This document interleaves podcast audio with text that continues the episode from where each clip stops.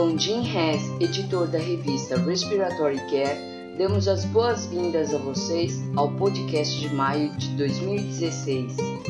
O artigo de escolha de nosso editor é de Burney e colaboradores que exploraram a prevalência de broncoconstrição induzida pelo exercício em atletas universitários saudáveis. Observou-se uma alta proporção de teste positivo de broncoconstrição induzida pelo exercício em atletas que não estavam em uso de medicação respiratória. Weinberger e Abu Hassan, em editorial, levantaram questões provocativas, como a broncoconstrição induzida pelo exercício tem importância clínica na ausência de dispneia? E uma redução maior que 10% no volume expirado forçado primeiro-segundo, subsequente ao exercício na ausência de dispneia, é suficiente para o diagnóstico de asma induzida pelo exercício? Essas questões levantam a importância clínica de um grau leve de broncoconstrição induzida pelo exercício na ausência de dispneia ou outro sintoma de asma. Walsh e colaboradores caracterizaram a ribavirina inalatória com sistema gerador de partículas pequenas e com nebulizador de rede vibratória. Os achados desse estudo dão suporte que o nebulizador de rede vibratória pode ser uma alternativa efetiva para o sistema gerador de partículas pequenas na administração da ribavirina. Porém, Dio e Plantier indicam que muitos passos ainda são necessários antes de conclusões definitivas sobre essa questão. Até que a ribavirina seja aprovada para o uso com a rede vibratória, os clínicos precisam ter cuidado com essa abordagem. Shine colaboradores exploraram o uso profilático de salina hipertônica nebulizada em crianças mecanicamente ventiladas.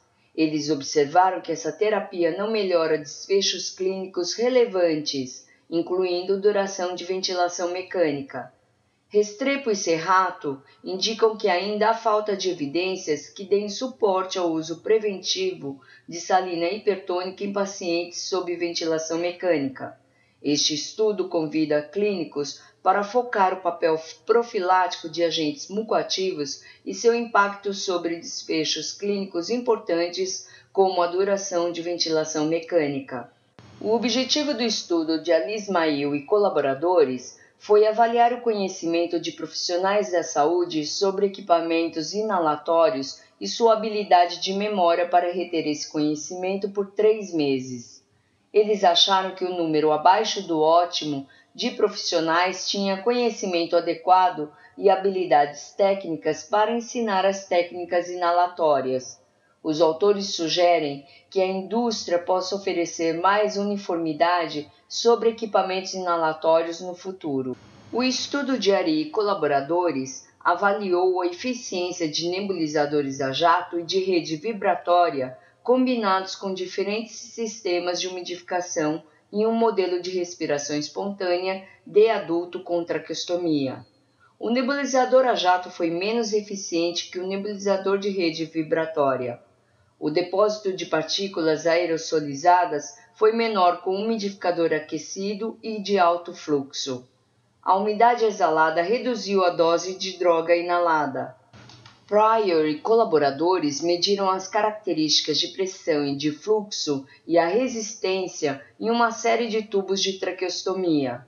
O tipo de tubo e o diâmetro da cânula levou a diferenças na pressão e na resistência ao fluxo aéreo durante a inspiração e a expiração.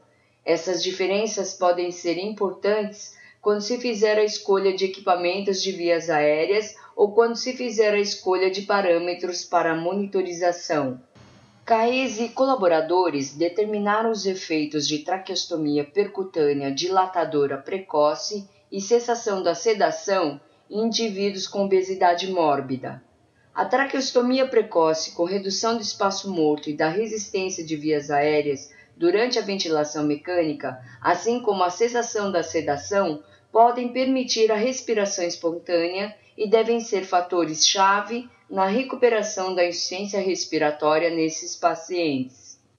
O estudo de PAN e colaboradores teve o objetivo de testar o conceito de parceria público-privada na promoção da segurança do paciente, denominado P5S, para avançar na compreensão de vários aspectos de segurança relacionados com eventos em ventilação mecânica. Os autores acharam que o desenvolvimento de uma taxonomia comum possibilita a avaliação de eventos adversos advindos de três sistemas os tipos de eventos relatados em cada base de dados foram relacionados à proposta da base de dados e à fonte dos relatórios, resultando em diferenças significantes em categorias de eventos relatados nos três sistemas.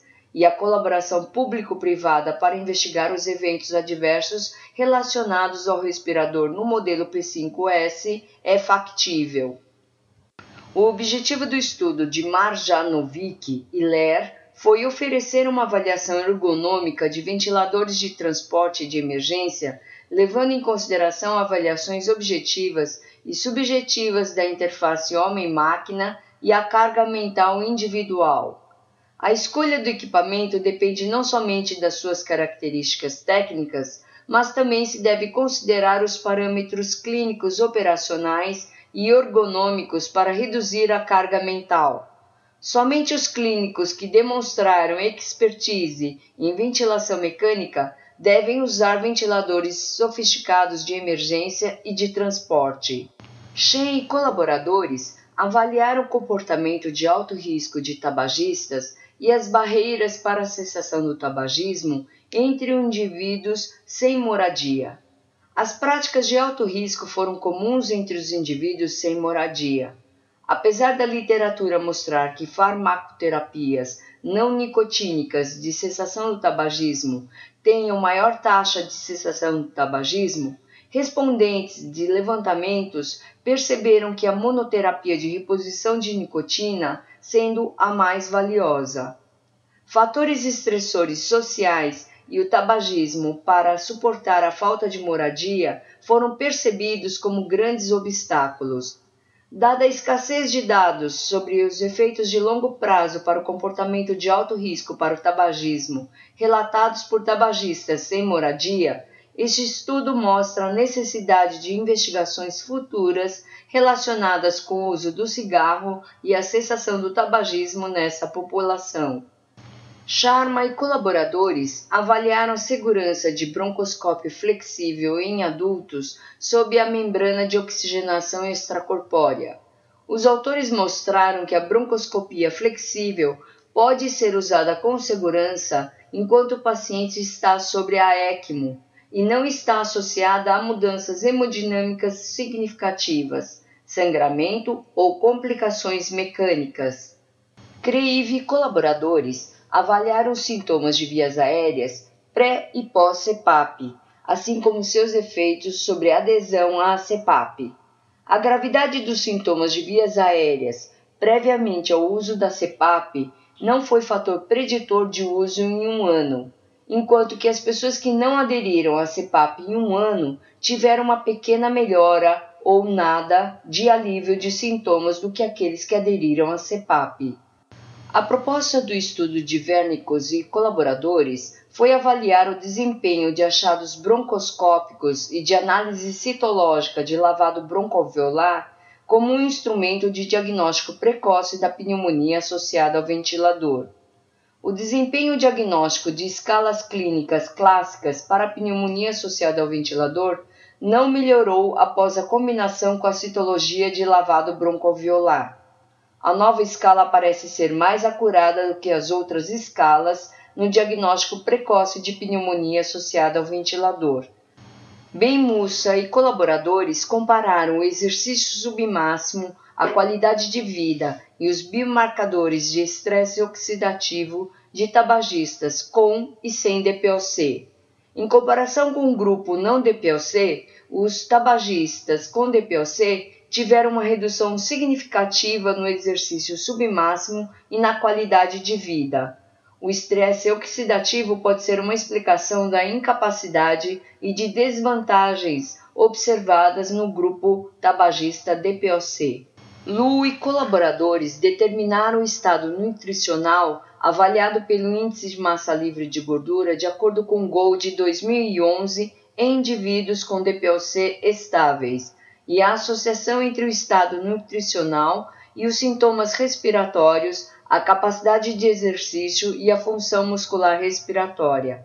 A má nutrição foi altamente prevalente no grupo DPOC, particularmente no grupo mais grave, o grupo D, de indivíduos que garantiu especial atenção para a intervenção nutricional e reabilitação pulmonar. O índice de massa livre de gordura foi significativamente correlacionada com a capacidade de exercício, a dispneia, a função muscular respiratória e a função pulmonar em indivíduos com DPOC. Para receber o conteúdo deste podcast e de podcasts anteriores da revista, por favor visite nosso website em www.rcjournal.com você também poderá se inscrever no nosso website para receber os podcasts de futuros volumes da Respiratory Care.